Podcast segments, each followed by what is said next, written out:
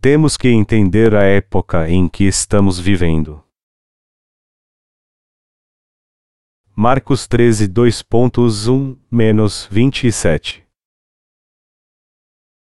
E, saindo ele do templo, disse-lhe um dos seus discípulos: Mestre, olha que pedras, e que edifícios. E, respondendo Jesus, disse-lhe: Vês estes grandes edifícios. Não ficará pedra sobre pedra que não seja derrubada. E, assentando-se ele no Monte das Oliveiras, defronte do templo, Pedro, e Tiago, e João e André lhe perguntaram em particular: Dize-nos, quando serão essas coisas, e que sinal haverá quando todas elas estiverem para se cumprir?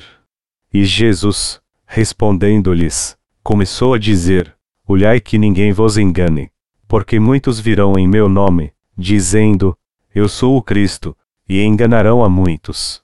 E, quando ouvirdes de guerras e de rumores de guerras, não vos perturbeis, porque assim deve acontecer, mas ainda não será o fim.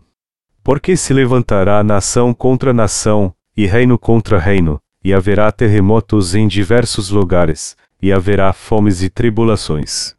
Estas coisas são os princípios das dores. Mas olhai por vós mesmos, porque vos intrigarão aos concílios e às sinagogas, e sereis açoitados, e sereis apresentados perante presidentes e reis, por amor de mim, para lhes servir de testemunho. Mas importa que o Evangelho seja primeiramente pregado entre todas as nações.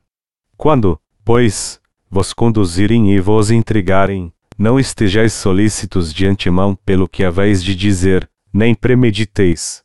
Mas, o que vos for dado naquela hora, isso falai, porque não sois vós os que falais, mas o Espírito Santo.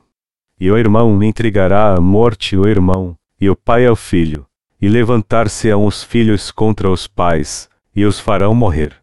E sereis odiados por todos por amor do meu nome, mas quem perseverar até ao fim, esse será salvo. Ora, quando vós virdes a abominação do assolamento, que foi predito por Daniel o profeta, estar onde não deve estar. Quem lê, entenda. Então os que estiverem na Judeia fujam para os montes. E o que estiver sobre o telhado não desça para casa, nem entre a tomar coisa alguma de sua casa. E o que estiver no campo não volte atrás, para tomar as suas vestes.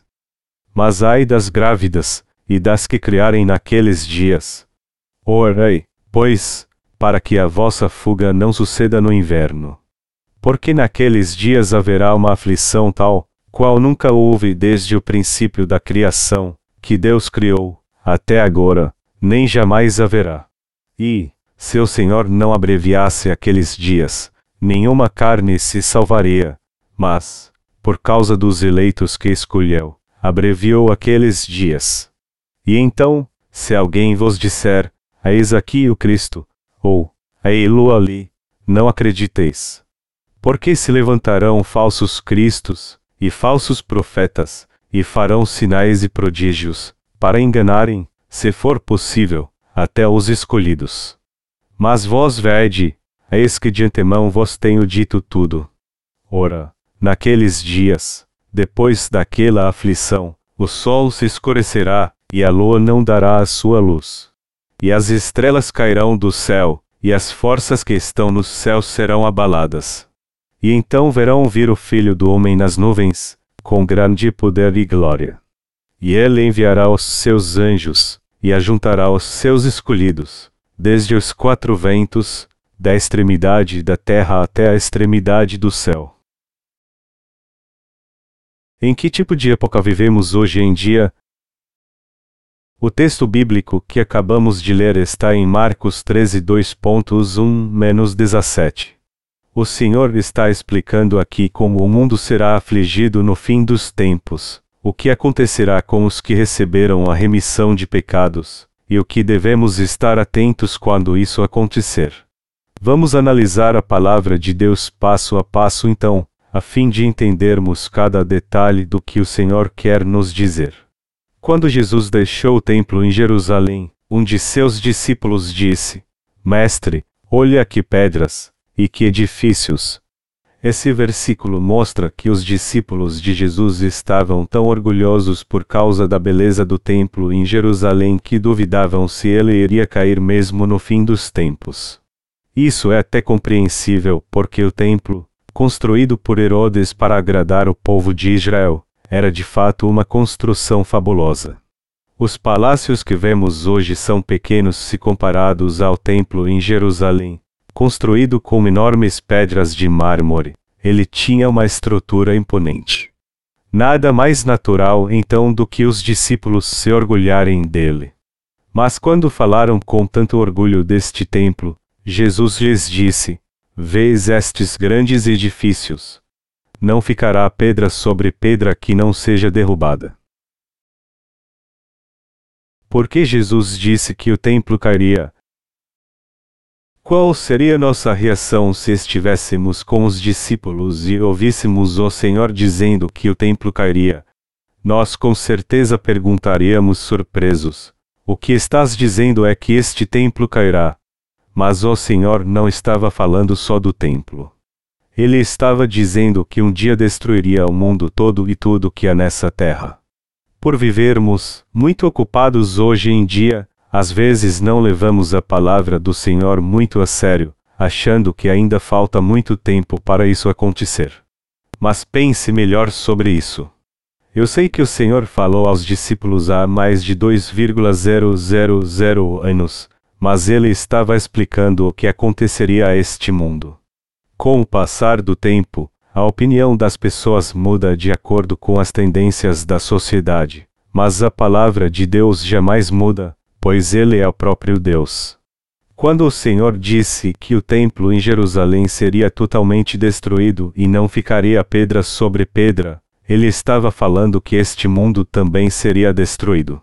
E ele nos deixou seus ensinamentos para sabermos como isso acontecerá fim dos tempos, como devemos proceder nestes dias, e que tipo de fé devemos ter quando isso acontecer. Apesar de ter certeza que vocês sabem disso, esse texto nos lembra mais uma vez que o Senhor é mesmo Deus. Depois de dizer: Não ficará pedra sobre pedra que não seja derrubada, Jesus se sentou no Monte das Oliveiras, em frente ao templo. Alguns de seus discípulos, Pedro, Tiago e João, lhe perguntaram em particular: Dize-nos, quando serão essas coisas, e que sinal haverá quando todas elas estiverem para se cumprir? Mas o que o Senhor disse estava muito além da sua compreensão. Eles não podiam entender como o templo tão grande e magnífico em Jerusalém poderia ser totalmente destruído, só se Israel fosse invadido por algum inimigo ou algo muito pior acontecesse. Foi por isso que eles perguntaram a Jesus em particular quando isso iria acontecer. Quando algo nos choca, ficamos sem palavras. Ficamos paralisados e não conseguimos reagir. Então falamos devagar e pausadamente para tentar entender a situação. E isso acontece justamente quando algo diz respeito a nós. Foi por isso que os discípulos ficaram tão impressionados e questionaram Jesus em particular, no que ele respondeu: Porque muitos virão em meu nome, dizendo: Eu sou o Cristo, e enganarão a muitos. E, quando ouvirdes de guerras e de rumores de guerras, não vos perturbeis, porque assim deve acontecer, mas ainda não será o fim. Porque se levantará nação contra nação, e reino contra reino, e haverá terremotos em diversos lugares, e haverá fomes e tribulações. Estas coisas são os princípios das dores. Marcos 13, 2.6 e 8.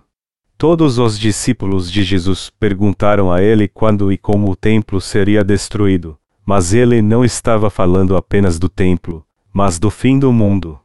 O templo de Herodes acabou mesmo sendo totalmente destruído, como Jesus disse.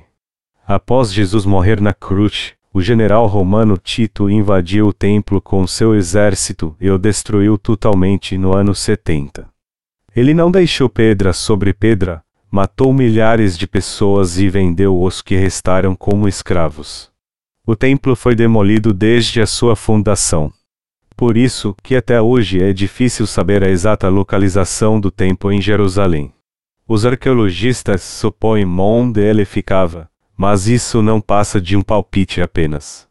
E até que escavações mais profundas sejam feitas para encontrar uma prova concreta, ninguém pode dar certeza da exata localização do templo. Mas o Senhor não estava falando apenas da destruição do templo em Jerusalém. Ele também estava nos ensinando sobre os últimos dias dessa terra. Já que o Senhor é o próprio Deus, ele quer que saibamos o que acontecerá no fim dos tempos.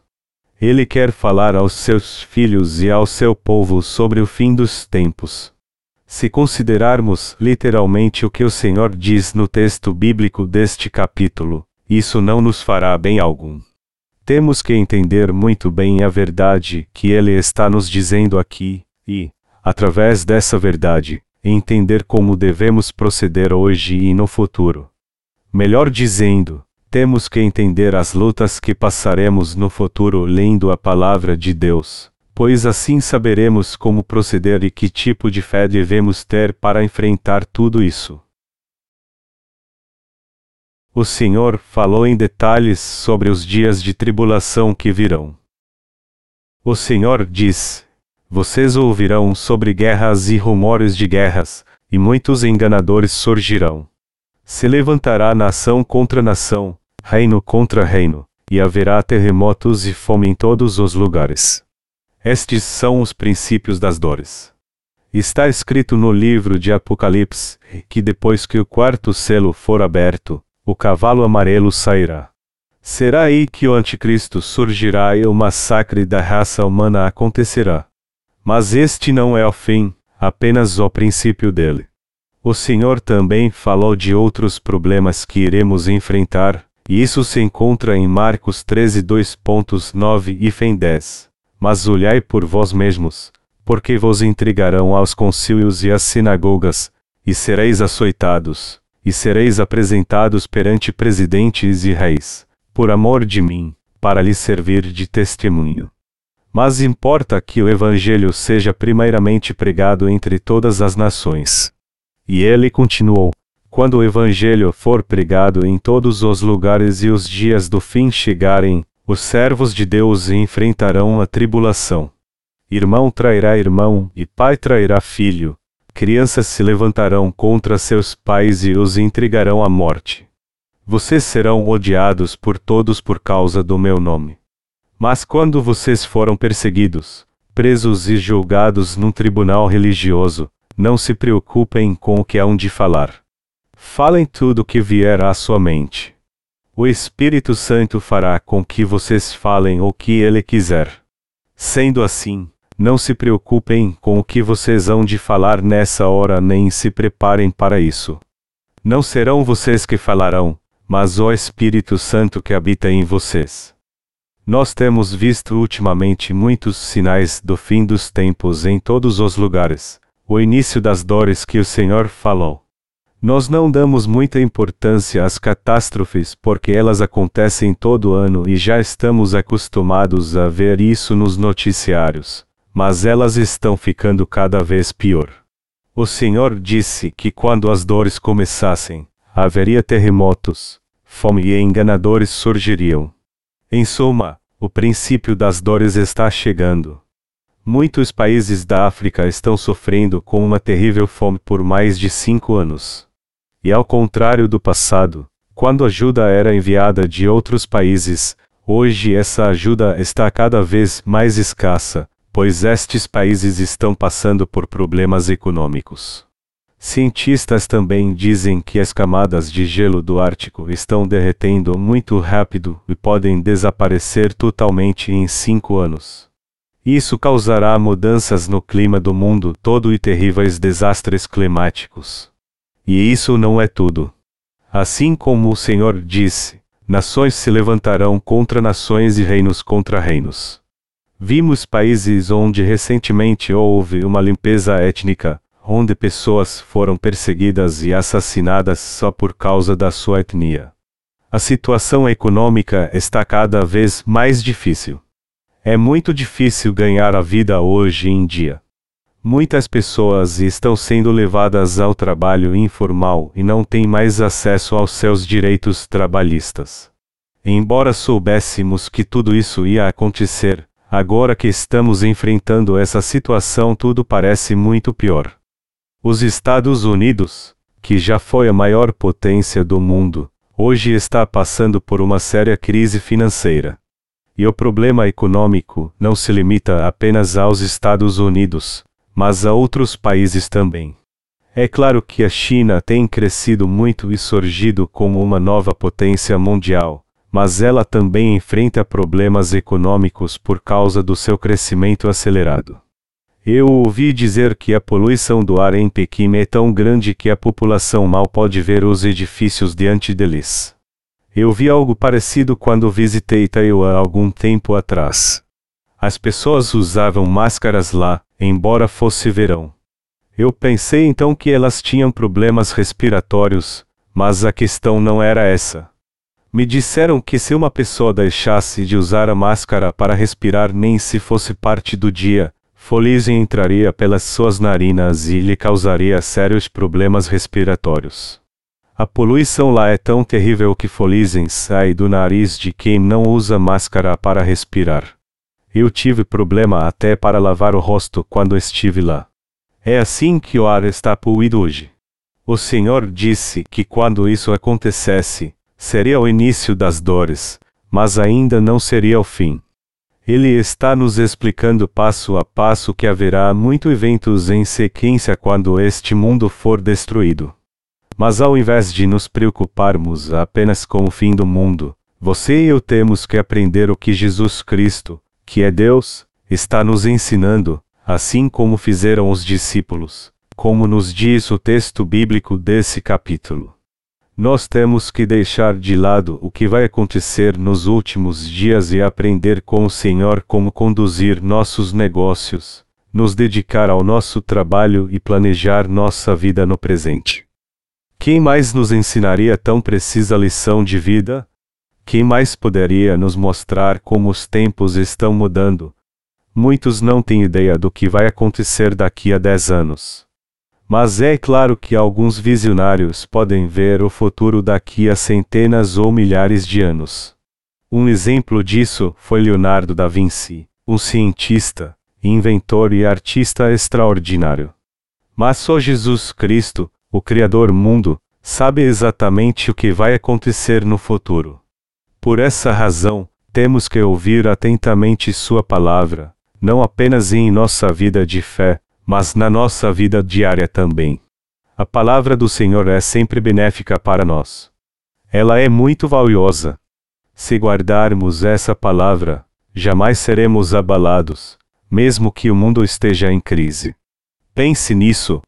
Quantas empresas estão quebrando e indo à falência neste mundo, Aquelas que se prepararam para dias difíceis se manterão no mercado, mas as que não deram importância a isso e não investiram bem perderão tudo. No que diz respeito às coisas do mundo, quem não se prepara para o futuro acaba perdendo. E o mesmo acontece em relação à vida de fé. Se nosso coração não estiver firmado no Senhor e na Sua palavra, acabaremos perdendo a fé e, no fim, acabaremos caindo e vivendo em sofrimento. Além disso, não conseguiremos voltar, por mais que tentemos, pois ninguém nos ajudará. Já que o Senhor sabia muito bem de tudo o que ia acontecer, ele nos deixou o texto bíblico deste capítulo. Então, é indispensável para nós reafirmar nossa fé através deste texto bíblico. O que o Senhor diz no texto bíblico deste capítulo acontecerá antes da tribulação. O Senhor disse que primeiro o Evangelho tem que ser pregado em todas as nações, nos quatro cantos da terra. Isso quer dizer que os últimos dias só virão quando o Evangelho for pregado a todos. Eu acho que este Evangelho já foi pregado o bastante para os adultos. São as crianças que me preocupam. É claro que os pais que receberam a remissão de pecados devem ensinar o Evangelho do Senhor para os seus filhos, mas o mais importante é que eles eduquem seus filhos de uma forma que eles venham a entender o Evangelho. Muito tempo atrás, nós distribuímos um livro para os adolescentes chamado Isso é o Fim.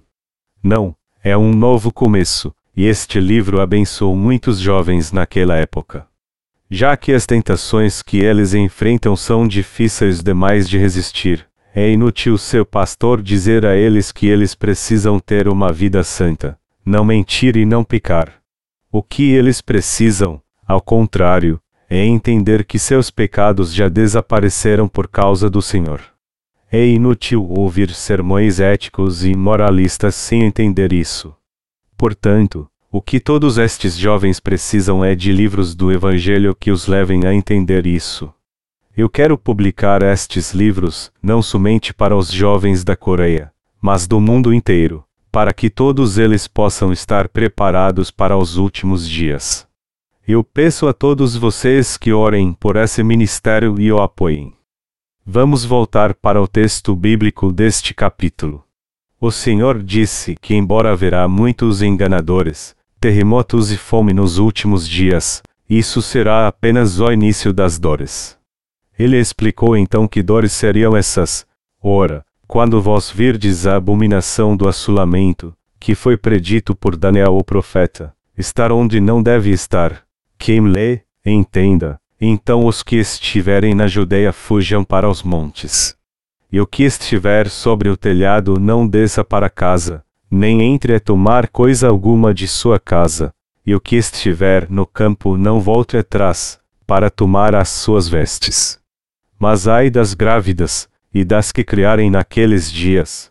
Orei, pois, para que a vossa fuga não suceda no inverno porque naqueles dias haverá uma aflição tal, qual nunca houve desde o princípio da criação, que Deus criou, até agora, nem jamais haverá. E, se o Senhor não abreviasse aqueles dias, nenhuma carne se salvaria, mas, por causa dos eleitos que escolheu, abreviou aqueles dias. Marcos 13 horas e 14 minutos menos 20. E ele continuou dizendo nos versículos 24 a 27: Ora, naqueles dias, depois daquela aflição, o sol se escurecerá, e a lua não dará a sua luz. E as estrelas cairão do céu, e as forças que estão nos céus serão abaladas. E então verão vir o Filho do Homem nas nuvens, com grande poder e glória. E ele enviará os seus anjos, e ajuntará os seus escolhidos desde os quatro ventos, da extremidade da terra até a extremidade do céu. Que eventos acontecerão quando chegar os últimos dias e o início das dores começar? O que acontecerá exatamente quando vier o dia da destruição? Antes de tudo, o Senhor disse: Ora, quando vós virdes a abominação do assolamento, que foi predito por Daniel o profeta, estar onde não deve estar. Quem lê, entenda. Então os que estiverem na Judéia fujam para os montes. Quando lemos 2 Tessalonicenses capítulo 2, vamos o apóstolo Paulo tratando do mesmo assunto, ou seja, o homem do pecado ou o filho da perdição se sentará no templo de Deus, dizendo ser Deus. O que esse versículo quer dizer realmente? Muitas pessoas pensaram que ele se referia a Hitler, Napoleão ou a algum líder mundial atual. Outros dizem que se refere ao Papa, afirmando que o Papa se tornará essa abominação quando os últimos dias chegarem. Fala-se muita coisa sobre isso, mas tudo não passa de especulação. Mas uma coisa está bem clara, ao dizer aqui que os que estão na Judeia devem fugir para os montes quando a abominação do assolamento chegar, este é justamente o anticristo, ou seja, o que se levantará contra Deus alguém relacionado aos judeus. Na minha opinião, o anticristo que o Senhor fala aqui surgirá dentre os líderes de Israel. Pode ser alguém que a princípio dirá que crê em Deus, mas depois o rejeitará, blasfemará contra ele ao assumir o poder e imporá a sua própria lei para matar todos que creem em Deus. E este homem não vai ter poder absoluto apenas sobre Israel, mas em todas as nações. E este poder absoluto é imprescindível para que o Anticristo tenha o controle de todos neste mundo. O Senhor diz no texto bíblico deste capítulo: Os que estiverem na Judéia fujam para os montes. E o que estiver sobre o telhado não desça para casa, nem entre a tomar coisa alguma de sua casa. Marcos 13 horas e 14 minutos menos 15. Esse texto nos mostra que o anticristo terá tanto poder que será invencível. Nosso Senhor nos diz que quando chegar os tempos do fim, com a aparição do anticristo, ai das grávidas e das que tiverem filhos nessa época. O Senhor Jesus diz: Porque naqueles dias haverá uma aflição tal, qual nunca houve desde o princípio da criação, que Deus criou, até agora, nem jamais haverá. O que acontecerá depois da tribulação? Vamos ler os versículos 24 e 25. Ora, naqueles dias, depois daquela aflição, o sol se escurecerá, e a lua não dará a sua luz e as estrelas cairão do céu, e as forças que estão nos céus serão abaladas. Veja bem o que diz esse texto. Diz aqui que as estrelas do céu cairão. O que acontecerá então quando essas estrelas caírem e se sucarem contra a terra? No passado, as pessoas costumavam perguntar em forma de zombaria: como é que a terra vai desaparecer? Elas costumavam dizer: até hoje o planeta Terra não foi destruído, e nunca será. Algumas mudanças certamente ocorrerão, mas ele nunca vai ser destruído. Mas agora sabemos que quando um meteoro caiu na Terra muitos anos atrás, o impacto levantou tantas partículas de poeira na atmosfera que tapou o Sol. Nós também sabemos pela prova científica que isso deu o início à era glacial, o que levou muitas espécies à extinção. Se um grande meteoro cair no planeta Terra, o mundo todo será devastado e tudo que há aqui será consumido. Se alguém dissesse isso às pessoas do passado, elas achariam um absurdo, mas como atua o avanço do conhecimento científico, essa é uma hipótese muito plausível. Era disso que o Senhor estava falando quando disse: Ora, naqueles dias, depois daquela aflição, o sol se escurecerá, e a lua não dará a sua luz. E as estrelas cairão do céu, e as forças que estão nos céus serão abaladas. Isso significa literalmente que o universo criado por Deus será abalado e que as estrelas colidirão e cairão na terra. O sol ficará encoberto e a lua perderá seu brilho. Foi assim que o Senhor disse que destruirá este mundo com fogo. Ele também disse que a tribulação vai ser tão terrível que se ele não abreviasse os dias, nenhuma carne se salvaria. Isso significa que, para o bem dos escolhidos, o Senhor não permitirá que tais tribulações passem de três anos e meio, como está escrito no livro de Apocalipse. Jesus Cristo, que é o verdadeiro Deus, está nos dizendo tudo isso porque ele sabe de tudo que irá acontecer quando este mundo acabar e nossa alma só poderá sobreviver à tribulação se nos prepararmos e aceitarmos a palavra do Senhor pela fé. Mas se, por outro lado, não aceitarmos pela fé e pensarmos, isso é apenas o que a palavra de Deus diz que acontecerá nos dias do fim. Não tem nada a ver conosco que vivemos agora, nós estaremos desperdiçando algo muito valioso. O mundo é muito cruel para vivermos por nós mesmos. Todos nós temos que ser guiados pelo Senhor. Através da palavra de Deus, temos que edificar nossa fé e viver por ela. Ao invés de darmos ouvidos aos outros e sermos enganados por eles, temos que nos apegar ao verdadeiro Deus, aprender Sua palavra e seguir Sua verdade. A palavra de Deus é a própria verdade. Todos nós temos que aprender a palavra de Deus e crer nela de coração, a fim de que nossa fé nela seja inabalável. Já que a palavra de Deus nos fala do passado, do presente e até do futuro, nós seremos ricamente abençoados se aceitarmos pela fé. Deste modo, teremos uma fé perfeita e conseguiremos chegar ao fim da nossa vida, que não dura mais do que 70 ou 80 anos no máximo, com retidão diante de Deus. Alguns cientistas dizem que os últimos dias serão marcados pelo derretimento. Algumas pessoas dizem que o planeta Terra será destruído pelo congelamento, mas sua opinião não está totalmente errada. De fato, quando o sol escurecer e a lua perder o seu brilho, todo o mundo ficará em trevas e a temperatura irá congelar tudo. As plantas vão morrer, e como a raça humana não terá mais alimento, todos vão perecer. Mas o Senhor disse claramente que o mundo será jogado pelo fogo.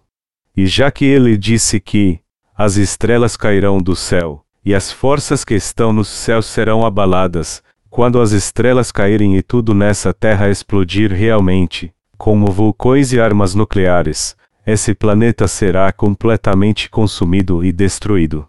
O Senhor também disse que voltará depois que tudo isso acontecer. Ele disse: E então verão vir o Filho do Homem nas nuvens, com grande poder e glória. E ele enviará os seus anjos, e ajuntará os seus escolhidos, desde os quatro ventos, da extremidade da terra até a extremidade do céu. Nós estamos vendo o Evangelho de Marcos agora, mas eu quero separar algum tempo para explicar algumas coisas sobre os quatro Evangelhos. Os escritores dos quatro Evangelhos são Marcos, Mateus, Lucas e João.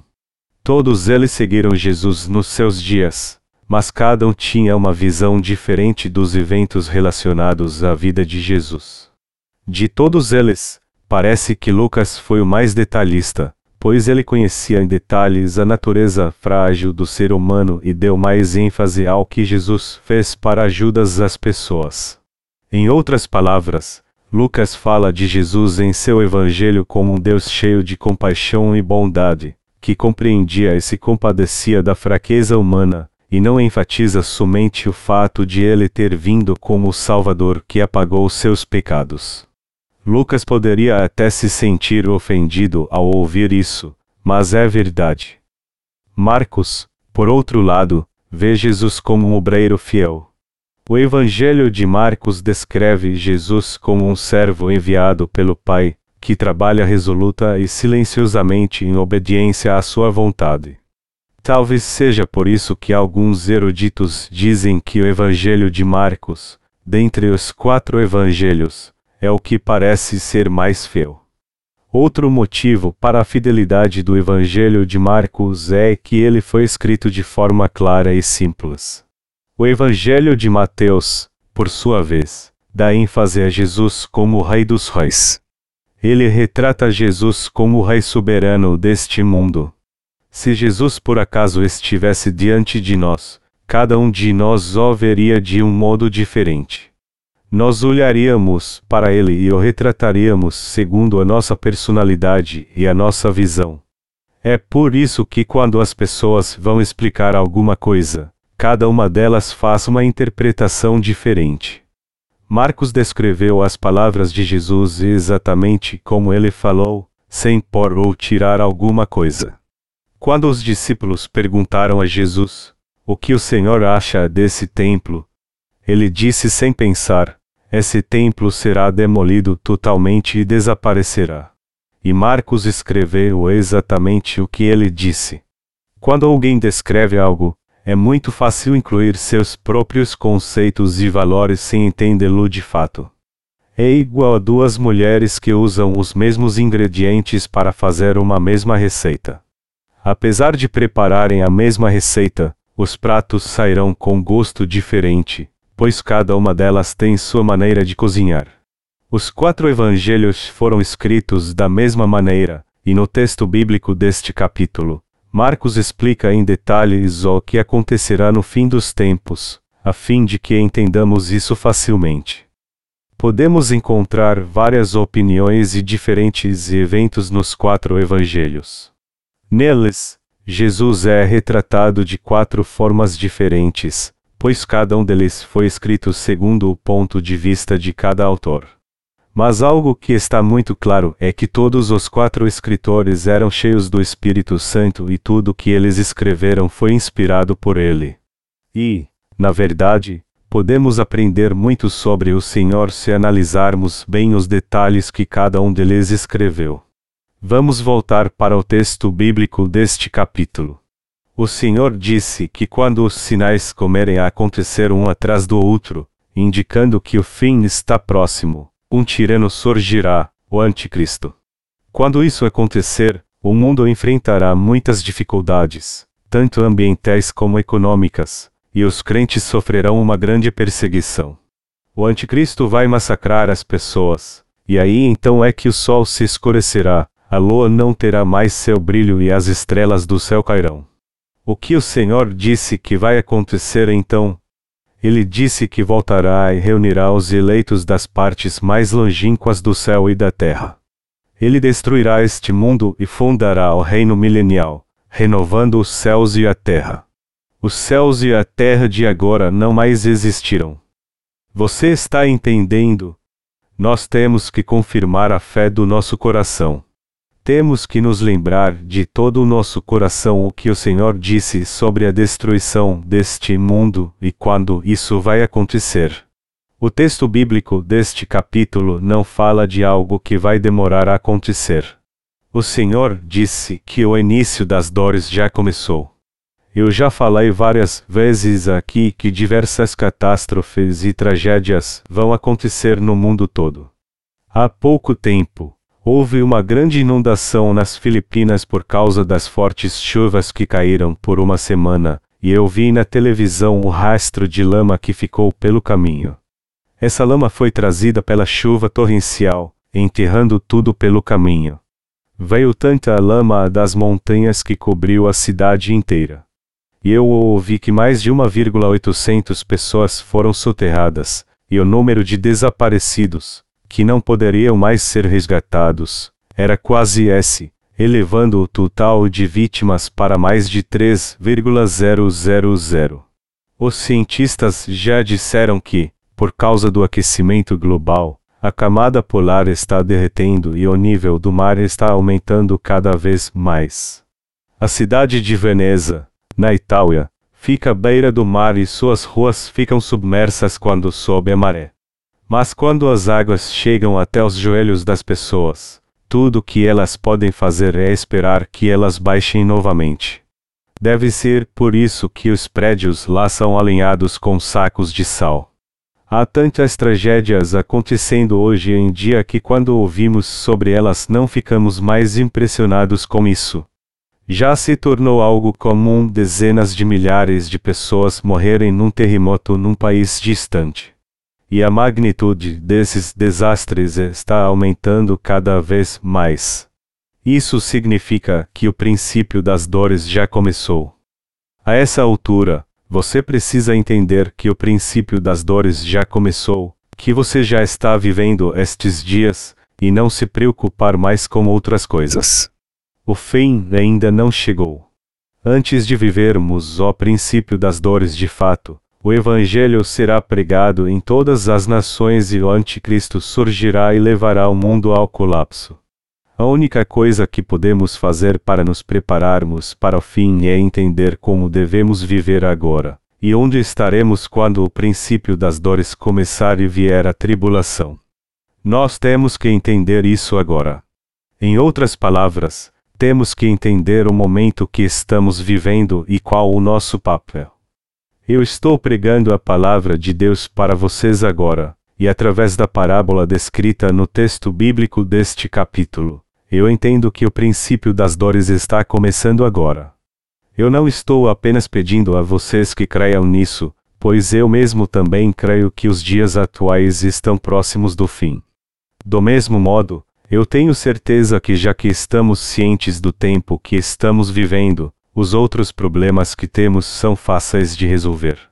É claro que entender tudo isso não nos isenta de tudo o que vai acontecer, conforme o Senhor disse mas pelo menos sabemos o que está por vir e desde já podemos nos preparar.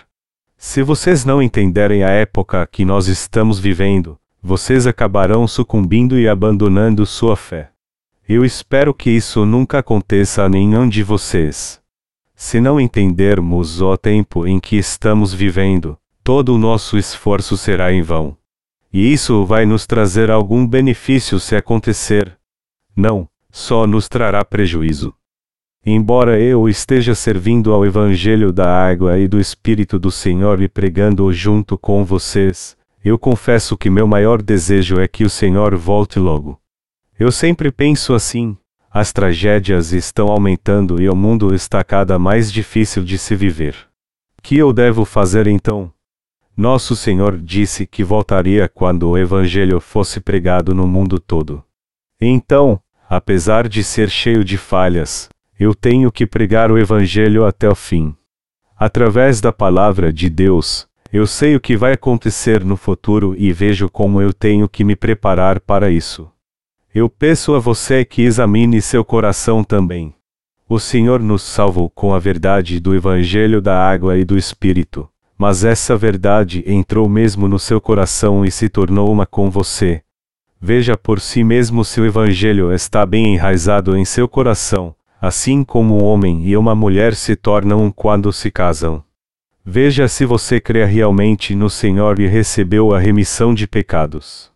Você precisa ver tudo isso agora. O Senhor disse que a árvore é conhecida pelos frutos. Se você diz que recebeu a remissão de pecados, mas não consegue viver pela fé nem seguir o Senhor, você tem um sério problema. E o problema não é apenas a falta de fé. O importante não é ter fé, mas sim se a fé é perfeita ou imperfeita. Quando os incrédulos veem a fé dos pais da igreja e ouvem a palavra de Deus com atenção, eles são levados a seguir o Senhor porque o Espírito Santo acrescenta fé ao seu coração. E são estes que são obedientes e aceitam a orientação da igreja. Aqueles que não querem ficar na igreja, por outro lado, embora digam que tenham fé, na verdade possuem uma fé imperfeita. Apesar de crerem no Senhor, eles confiam demais em si mesmos. E são justamente estes que não conseguem de modo algum ser um com Jesus e, por isso, decidem agir por conta própria.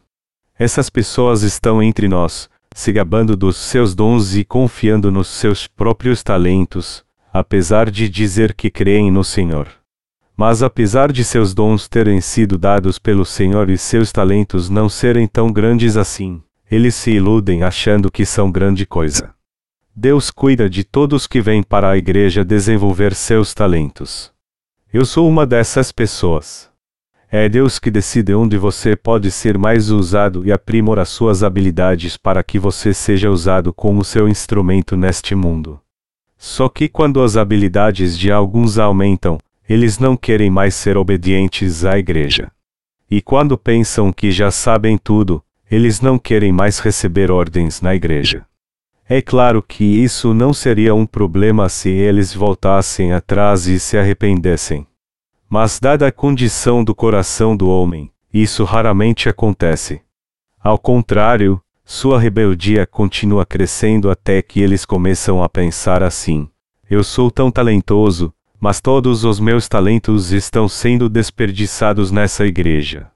E quando sua forma de pensar gera arrogância em seu coração, eles acabam achando que não pertencem mais à igreja, que ficar ali é um desperdício para eles. No fim, eles acabam deixando o Senhor. A primeira atitude que devemos tomar é ter a fé perfeita e estar preparados para os tempos do fim que o Senhor nos falou é perguntar a nós mesmos: O Senhor me concedeu mesmo a remissão de todos os meus pecados. Contudo, se você pensar assim, eu estou tão decepcionado e irado que não posso mais continuar com minha vida de fé. Você tem que examinar a si mesmo muito bem para ver se de fato recebeu a remissão de pecados. Ao invés de examinar o que é visível, olhe para dentro do seu coração. Se você recebeu a remissão de pecados, Deus cuidará do resto. No que se refere a crer e seguir o Senhor, o mais importante é se recebemos mesmo a remissão de pecados. Qualquer outro assunto é apenas algo temporário, algo que podemos lidar facilmente. Nós não estamos nos sentindo muito bem agora que o inverno passou e a primavera chegou. Estamos felizes porque a primavera finalmente chegou. Mas quando o verão chegar daqui a algum tempo, nós vamos reclamar do calor. Tudo além da palavra de Deus é efêmero, e, por isso, muda com o tempo. Independentemente da estação, a questão mais importante é se cremos fielmente ou não no Evangelho da água e do Espírito, se de fato nos tornamos um só com Deus. Se de fato nos tornamos um com Deus pela fé, o resto então não é problema algum. Isso porque o Senhor cuidará de todo o resto por nós, cuidará de nós, nos santificará e nos dará bênçãos ainda mais maravilhosas. Eu já disse que em todos os meus sermões eu não prego apenas para vocês, mas para mim também. A mensagem de um pregador não acaba quando ele termina seu sermão. Muito pelo contrário, enquanto prega, ele medita na palavra de Deus e sua fé fica cada vez mais firmada nela. Eu tenho certeza que isso acontece com vocês também. Depois de meditarmos no texto bíblico deste capítulo, eu peço a vocês que reafirmem sua fé no Senhor e o sigam até o fim. Esta é a preciosa palavra que o Espírito Santo está falando com vocês agora, com toda a Igreja e todos os santos que vivem hoje em dia. Eu quero concluir então dando graças a Deus por me abençoar para pregar essa palavra.